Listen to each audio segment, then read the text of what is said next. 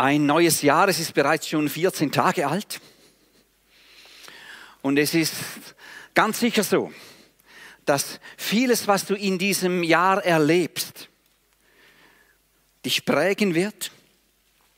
Und einiges ist vielleicht schon klar, da steht vielleicht eine größere Prüfung an, vielleicht sogar eine Hochzeit, ein Stellenwechsel. Einiges weißt du schon, was in diesem Jahr auf dich zukommt. Und anderes, das ist noch überhaupt nicht bekannt. Das wird dich überraschen. Und ich weiß nicht, wie es dir geht, aber wenn ich auf das vergangene Jahr zurückblicke, dann gibt es da einige Dinge, äh, die habe ich überhaupt nicht erwartet. Meine Frau und ich, ich glaube, wir wurden wirklich überreich beschenkt in diesem Jahr. Mit Freundschaft, mit Beziehungen, aber auch materiell. Aber dann waren da auch einige Dinge, die waren richtig, richtig schwierig. Richtig, richtig schmerzhaft. Und jetzt kommt dieses neue Jahr.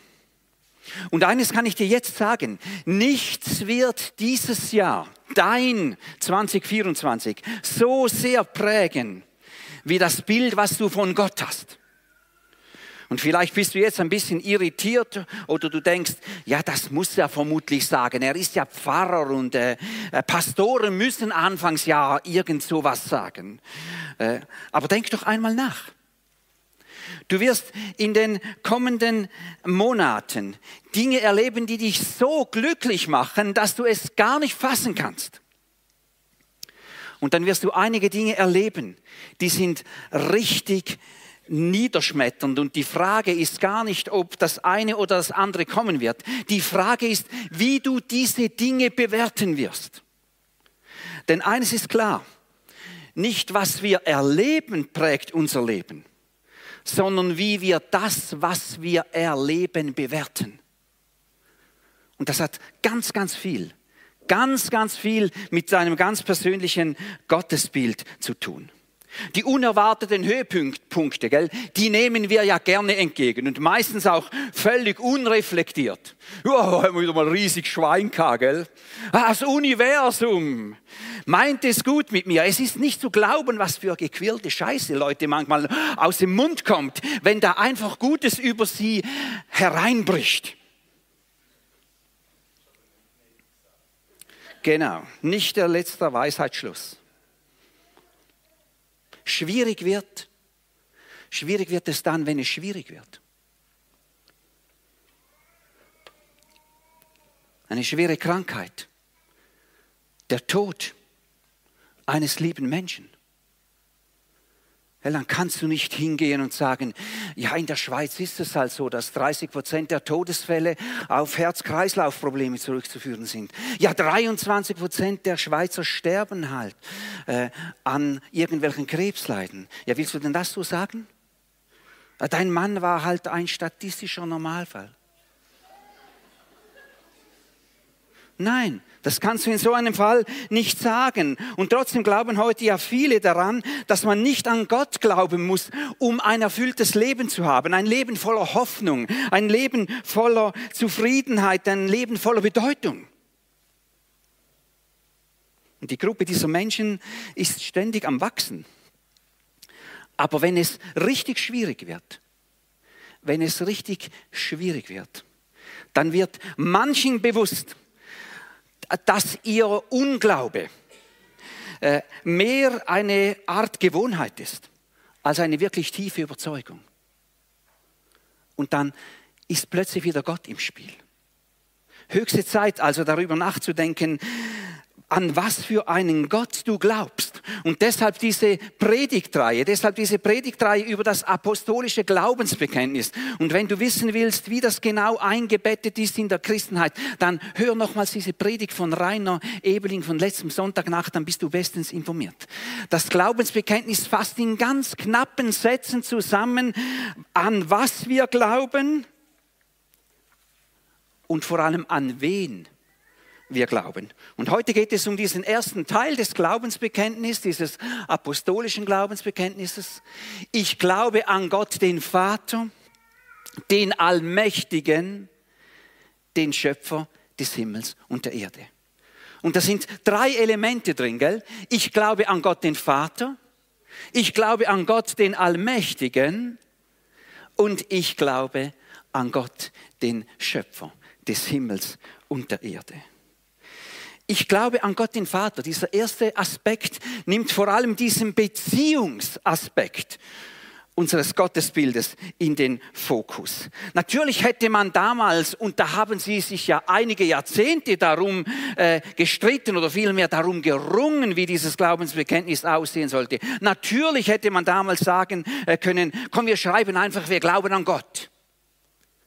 Das hätten denn auch viel mehr Leute unterschreiben können, einfach so blanko mag mich erinnern, dass wir in Zürich einmal mehrere hundert Interviews mit Passanten gemacht haben. Da war praktisch niemand darunter, der nicht gesagt hätte, ja, ich glaube auch an einen Gott, an was für einen Gott auch immer.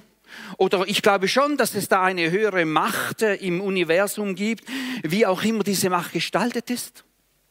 Da gibt es viele, die das glauben. Aber wenn hier steht, ich glaube an Gott, den Vater, dann wird der Glaube augenblicklich persönlich. Und dann kommt dieser Glaube in eine, auf eine Beziehungsebene. Ein Vater ist etwas Persönliches. Ein Vater ist etwas Intimes. Und im besten Fall ist der Vater eine Person, zu der eine tiefe, tiefe Vertrauensbeziehung besteht. Und so ist es auch im Glauben. Der Glaube ist eine Sache von einer tiefen Vertrauensbeziehung zu Gott, dem Vater. Und da schwingt viel Geborgenheit, viel Sicherheit und ein ganz großes Maß an Vertrautheit mit.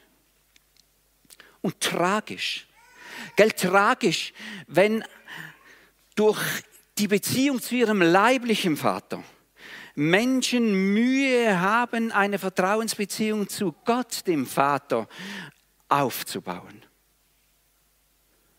Und aus Gesprächen und aus der Seelsorge heraus bin ich immer wieder schockiert, auf wie viele Personen dass das zutrifft. Und wenn du selber Vater bist, dann reflektiere deine Rolle, die du als Vater spielst. Sie hat einen großen Einfluss darauf. Du kannst deinen Kindern in der Art und Weise, wie du Vater bist, Du als Josia zum Beispiel heute Morgen nehmen wir einmal dich in den Fokus, gell, denn seid ihr nicht betroffen. Äh, wie du der Amelia das Vatersein vorlebst, oder? Mit dem kannst du ja eine Riesenhilfe sein, ein tiefes Vertrauensverhältnis zu Gott, dem Vater, aufzubauen. Oder aber auch ein riesiges Hindernis. Bei einem Gespräch da äh, über die Weihnachtstage hat ein zwölfjähriges Mädchen gesagt, ich möchte nicht, dass Gott ein Vater ist. Ich möchte nicht, dass Gott ein Vater ist. Und da wurde etwas sichtbar von diesem riesigen Schmerz, von dieser total zerstörten äh, Beziehung, zu dieser toxischen Beziehung, die sie zu ihrem Vater hat. Und ich bin froh, ich bin froh, dass meine Tochter blitzschnell und sehr weise äh, reagiert hat und äh, in etwa Folgendes gesagt hat, weißt, es ist für Gott okay, wenn er für dich eine Mutter ist und nicht ein Vater. Wow. Und weißt du, in der Beziehung zu ihrem leiblichen Vater muss bei, dieser, bei diesem Mädchen ganz, ganz viel heilen. Und wenn das geschieht, dann ist das nicht weniger als ein Wunder. Und ich wünsche mir, dass dieses Wunder geschieht. Aber noch mehr wünsche ich mir, dass dieses zwölfjährige Mädchen zu Gott eine Beziehung aufbauen kann, wo sie eines Tages sagen kann, ich glaube an Gott, den Vater. Und das verbindet mit Vertrautheit, mit Sicherheit und mit einem ganz hohen Maß an Geborgenheit. Es ist gut, wenn du am Anfang dieses Jahres dich einmal ganz persönlich fragst, wer ist eigentlich Gott für mich? Und dich einmal fragst, kommen mir dann beim Wort Gott automatisch die Attribute starke Beziehung, tiefes Vertrauen, heilende Geborgenheit in den Sinn? Und wenn das nicht so ist, dann geh diese Sache an. Weißt du, diese Vaterbeziehung zu Gott, die wird nicht einfach von selbst heilen. Da musst du einmal hinschauen. Vielleicht ist Heilung nötig. Vielleicht ist ein Wunder nötig. Aber schieb das nicht einfach auf die lange Bank, weil dein Bild von Gott, das wird dein Jahr 2024 mehr prägen als alles andere. Ich glaube an Gott, den Vater. Und dann steht hier weiter, ich glaube an Gott, den Allmächtigen. Habe bei Brockhausen nachgeschaut. Dort steht, Allmacht ist die dem höchsten Wesen eigene, unbegrenzte Macht. Da hast du es. Und aus dem heraus äh, ziehen dann viele den Schluss, Gott kann alles, was denkbar und möglich ist. Eben, er ist ja allmächtig. Und diese zweite Formulierung, die tönt ja auf den ersten Blick äh, einmal ganz anständig und gut, oder? Aber aus christlicher Sicht merkt man, dass so eine Formulierung viel zu kurz greift. Wir glauben eben gerade nicht, an einen Gott, der alles kann, was denkbar und möglich ist. Überleg dir einmal. Gott ist ein Gott der Liebe. Und das heißt nicht einfach, dass Gott ein bisschen lieb ist, dass er ein bisschen Liebe hat oder vielleicht auch ein bisschen mehr, sondern das heißt, dass Gott die Liebe in Person ist. Und weil er die Liebe in Person ist, kann er per Definition nichts tun, was der Liebe widerspricht. Gott kann auch nicht äh, Unrecht begehen. Gott kann niemanden ins Verderben führen. Das widerspricht zutiefst seinem Wesen.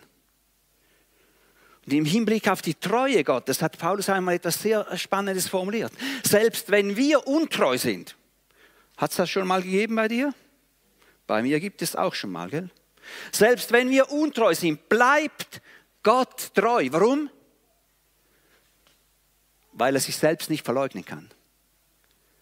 Gott, Gott hat nicht nur ein bisschen Treue oder ein bisschen mehr Treue, sondern Gott ist die Treue in Person. Und du wirst Gott nie als untreu erleben.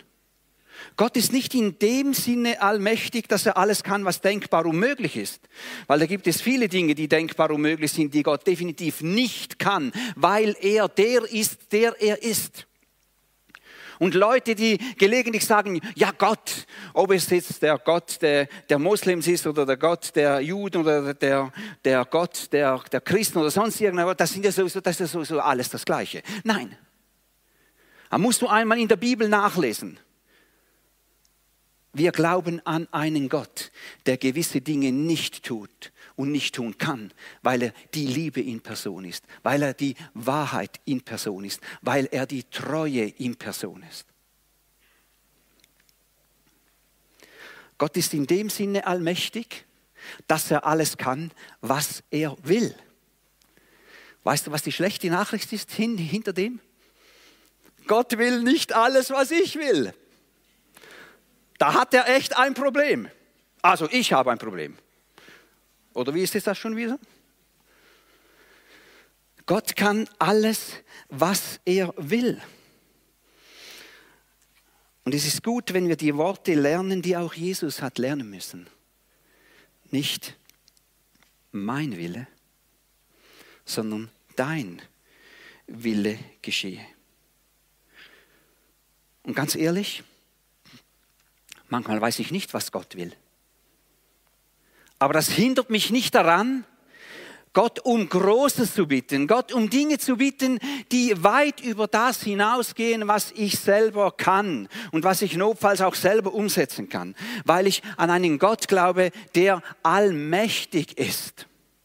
Meine Schwiegermutter, sie hat zusammen mit ihrem Mann äh, jahrelang ein Kinderheim der Heilsarmee geleitet. Äh, sie hat einmal erzählt, wie sie mit einem Kind zusammengesessen ist und dann haben sie Gott um eine wirklich große Sache gebeten.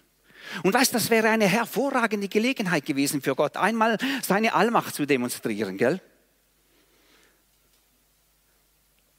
Und meine Schwiegermutter und dieses Kind, gell, äh, die haben ja nicht Gott unter Druck gesetzt.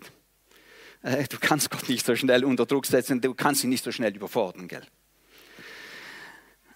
Aber meine Schwiegermutter hat vor allem sich selbst unter Druck gesetzt. Und dann tut Gott das, was sie ihn darum gebeten haben, nicht. Meine Schwiegermutter hat gesagt, ich habe gar nicht gewusst, wie ich diesem Kind wieder begegnen kann. Und dann hat sie sich ein Herz gefasst und ist auf dieses Mädchen zugegangen und hat äh, gesagt, gell, jetzt hat Gott dieses Gebet halt nicht erhört.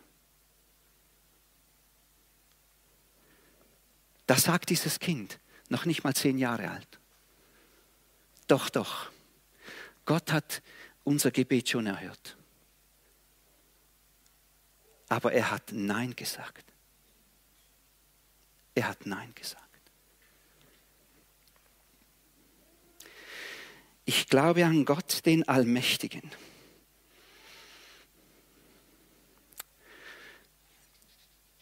Dieser Glaube kann dein Leben im 2024 ganz entscheidend beeinflussen. Dieser Glaube kann vor allem dein Gebet verändern. Weißt du, bete bitte weit über das hinaus, was du auch selbst erledigen kannst. Ich glaube, Gott ist manchmal verblüfft und die Engel sind erstaunt und enttäuscht, wenn sie uns beten hören. Um Dinge, die wir schlimmstenfalls auch selbst erledigen können. Bitte Gott nicht um die Dinge, die du sowieso selbst erledigen kannst. Du kannst selber deine Geschirrspüler ausräumen, du kannst selber dein Auto waschen. Das macht nicht Gott für dich. Bitte nicht um Dinge, die du sowieso selbst erledigen kannst. Bitte Gott um die großen Dinge. Und wenn ich es schon einmal sagen darf, zu den größten Dingen gehören für mich vor allem drei Dinge. Dass Menschen in eine lebendige Beziehung mit Jesus hineinkommen. Wenn das geschieht, ist ein Wunder geschehen. Oder? Dass Menschen geheilt werden, auf unerklärliche Weise geheilt werden, sodass auch der Patrick das nicht mehr nachvollziehen kann, oder? Äh, das ist äh, großartiges. Also Patrick ist Arzt, für die, die das nicht wissen, gell? Was ich aber noch höher einschätze als diese körperliche Heilung, ist die Veränderung des Charakters. Weißt du, wenn Menschen durch das Wirken des Heiligen Geistes in ihrem Charakter verändert werden, dann ist das in meinen Augen nach 30 Jahren Pastor sein eines der größten Wunder, was überhaupt geschehen kann. Und genau das will der Heilige Geist tun. Galater 5, Vers 22 kannst du nachlesen. Für heute noch dieses. Ich glaube an Gott, den Schöpfer des Himmels und der Erde. Und viele bestreiten, dass Gott der Schöpfer des Himmels und der Erde ist. Und sie sagen also, so viel Glauben kann ich also nicht mitbringen, dass ich an einen Gott glaube, der das alles geschaffen hat, oder? Und die Alternative heißt denn, dass diese ganze Welt, diese ganze Natur und alles, was wir um uns haben, in ihrer ganzen Komplexität, alles durch eine endlose Verkettung von Zufällen und Evolution entstanden ist. Weißt du, was ich dann sage? So viel Glaube kann ich nicht mehr aufbringen. Das überfordert auch meinen Glauben. Ich finde es spannend, was Thomas Zurbuchen, da dieser Schweizer, der jetzt äh, jahrelang äh, Forschungsdirektor der NASA war und jetzt an der ETH lehrt, was er gesagt hat. Er hat im Hinblick auf diese Spitzenforscher bei der NASA gesagt, ich habe dort praktisch niemanden gefunden, der nicht an etwas glaubt. Man kann nicht in den Weiten des Universums forschen und einfach nichts glauben. Also, ich glaube an Gott, den Schöpfer des Himmels und der Erde. Und ich glaube übrigens, das möchte ich unbedingt auch noch anfügen, damit wir uns in unseren Diskussionen nicht verlieren. Ich glaube, dass diese ersten Seiten der Bibel, in den meisten Bibeln sind es zwei oder drei Seiten, dass die nur ein paar Blitzlichter aufleuchten lassen, wie diese Schöpfung entstanden ist. Diese, dieser Schöpfungsbericht, diese zwei, drei Seiten, die stille diesen Gewunder nicht, gell? Also ich würde da noch wesentlich mehr wissen. Aus irgendeinem Grund hat sich Gott gesagt, es muss den Menschen reichen, einfach zu wissen, dass ich der Schöpfer des Himmels und der Erde bin. Und das andere wird er vermutlich in der Ewigkeit uns erklären, weil wir auch eine Ewigkeit brauchen, wie das alles entstanden ist. Das dauert einfach zu lange. Deshalb hat das Gott so kurz zusammengefasst. Die Schöpfung ist in erster Linie eine Einladung zum Staunen über die Schöpfung und über, die, über, über den Schöpfer. Die Schöpfung ist äh, dazu da, dass dir hin und wieder die Kinnlade runterklappt. Und dann hat der Schöpfer das übrigens auch genial eingerichtet. Er hat dir da so Muskeln gegeben, damit du, wenn dann das Staunen vorbei ist, äh, der Kiefer wieder bringst. Ich habe extra nachgeschaut. Äh, mit was für Muskeln das das zu tun hat. Vier Muskeln sind im Wesentlichen damit beschäftigt. Und ich wollte das euch eigentlich vorlesen, aber ich habe es mehrfach versucht und ich habe es einfach nicht hingebracht. Äh, Patrick, du könntest das uns sicher vorlesen, aber äh, lese selber. Das sind die vier Muskeln, die dir helfen, nach dem Staunen über den Schöpfer und die Schöpfung dann deinen Kiefer wieder hochzubringen. Diese vier Muskeln sind es. Ich wünsche dir, dass das Jahr 2024 für dich ein Jahr wird, in dem du ganz neu staunen lernst über die Schöpfung und über den Schöpfer. Nimm dir irgendein Thema der Natur. Vertief dich ein bisschen rein und du wirst automatisch zum Staunen kommen über diese Schöpfung und über den Schöpfer. Ich glaube an Gott, den Schöpfer des Himmels und der Erde. Ich will mit einem Gedanken schließen, und zwar mit dem Gedanken der Verantwortung. Weißt du, wenn das alles um uns herum nur ein Zufallsprodukt ist und wenn das alles folge dem auch niemandem gehört, dann sind wir auch niemandem gegenüber verantwortlich für die Art und Weise, wie wir mit dem umgehen, was wir um uns herum haben. Und das ist meiner Meinung nach eben eines der Dilemmas der ökologischen Bewegung. Wir haben vorher schon äh, darüber gesprochen. Wenn man nur noch Gott im Blick hat, aber den Schöpfer partout außen vor lassen will. Es ist gut, dass du da äh, diese Zusammenhänge, diese Enden wieder versuchst zusammen äh, zu, zu knöpfen, Markus. Das Problem ist nämlich folgendes. Als Staat, Schweiz jetzt zum Beispiel, und im Fall der Schweiz auch als Staat, bei dem man explizit will, dass Gott nicht mitredet. Und so ein Staat sind wir. Die Präambel der Bundesverfassung gell, heißt auch nicht, ich glaube an Gott, den Vater, oder? Da ist einfach dieser Allmächtige, dann konnten auch alle un unterschreiben. Klammerbemerkung geschlossen. Äh, in einem Staat wo Gott nicht mitreden soll, da kann man nur Gesetze entwickeln. Und weißt du, was das Problem von Gesetzen ist? Sie verändern das, Herzen, das Herz der Menschen nicht. Das ist das Problem. Sie verändern das Herz der Menschen nicht. Und das wäre nötig. Und weißt du, Gesetze, die sind ja manchen Leuten vollkommen egal. Ich sehe das jeden Tag hier hinten da, das Fahrverbot da hinten beim Huber Rebgarten. Das ist eine der stärkst befahrenen Straßen von Romanshorn, sage ich immer. Das interessiert einfach kein Schwein. Das ist das eine Problem. Die eine interessiert es einfach überhaupt nicht. Und da gibt es einen großen Teil der Menschheit, die, die aktuell auf diesem Planeten lebt, die sind schlichtweg dermaßen mit dem persönlichen Überleben beschäftigt, dass sie nicht noch jeden Freitag die Welt retten können. Also das zweite Problem.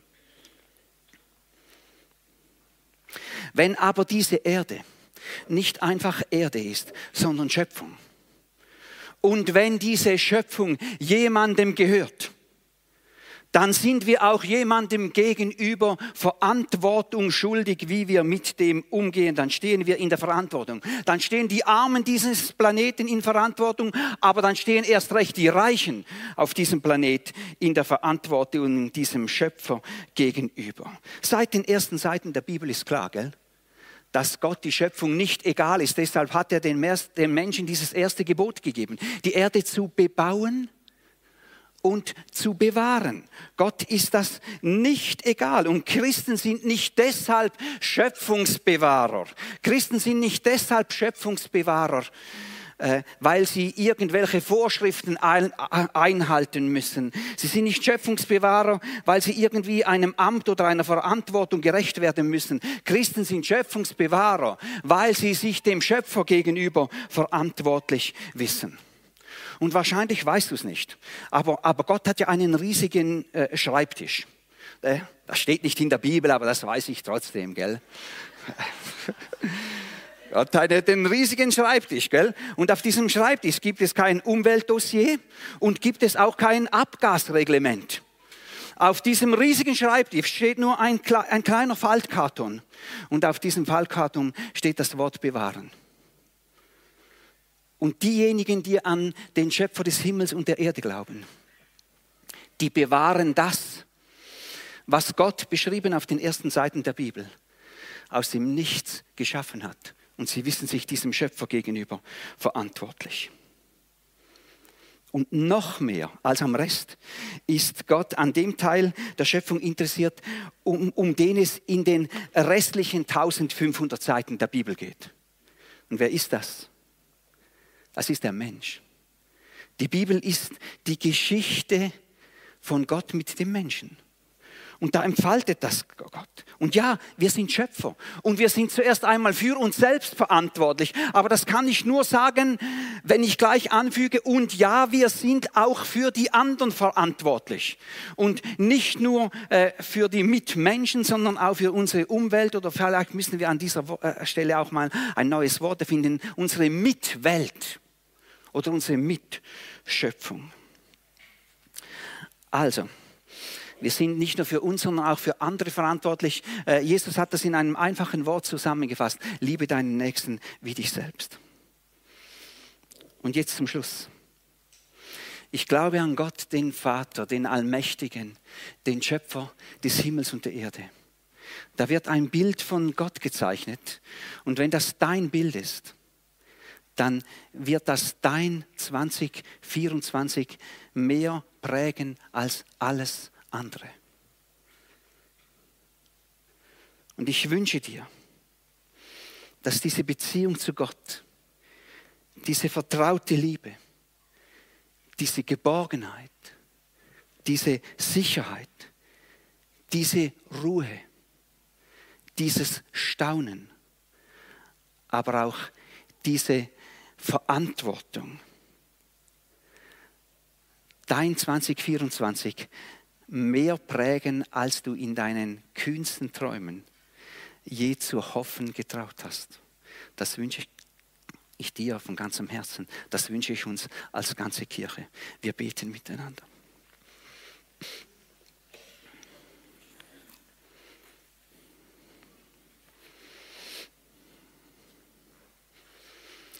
Himmlische Gott und Vater allmächtiger Gott, Schöpfer von Himmel und Erde. Du kennst uns. Unser Leben findet vor dir statt. Wir ehren dich.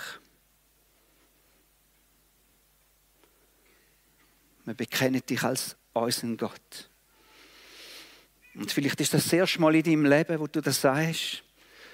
Und dann kannst du innerlich in deinem Herzen sagen, ja, ich, Martin in meinem Fall, ich sage dir, Gott und Vater. Ich anerkenne dich als der allmächtige Gott. Ich erkenne dich als der Schöpfer von Himmel und Erden. Und wenn du schon lange zu dem Gott die Beziehung hast, dann mach das ganz neu fest. Die Beziehung zu dem himmlischen Vater.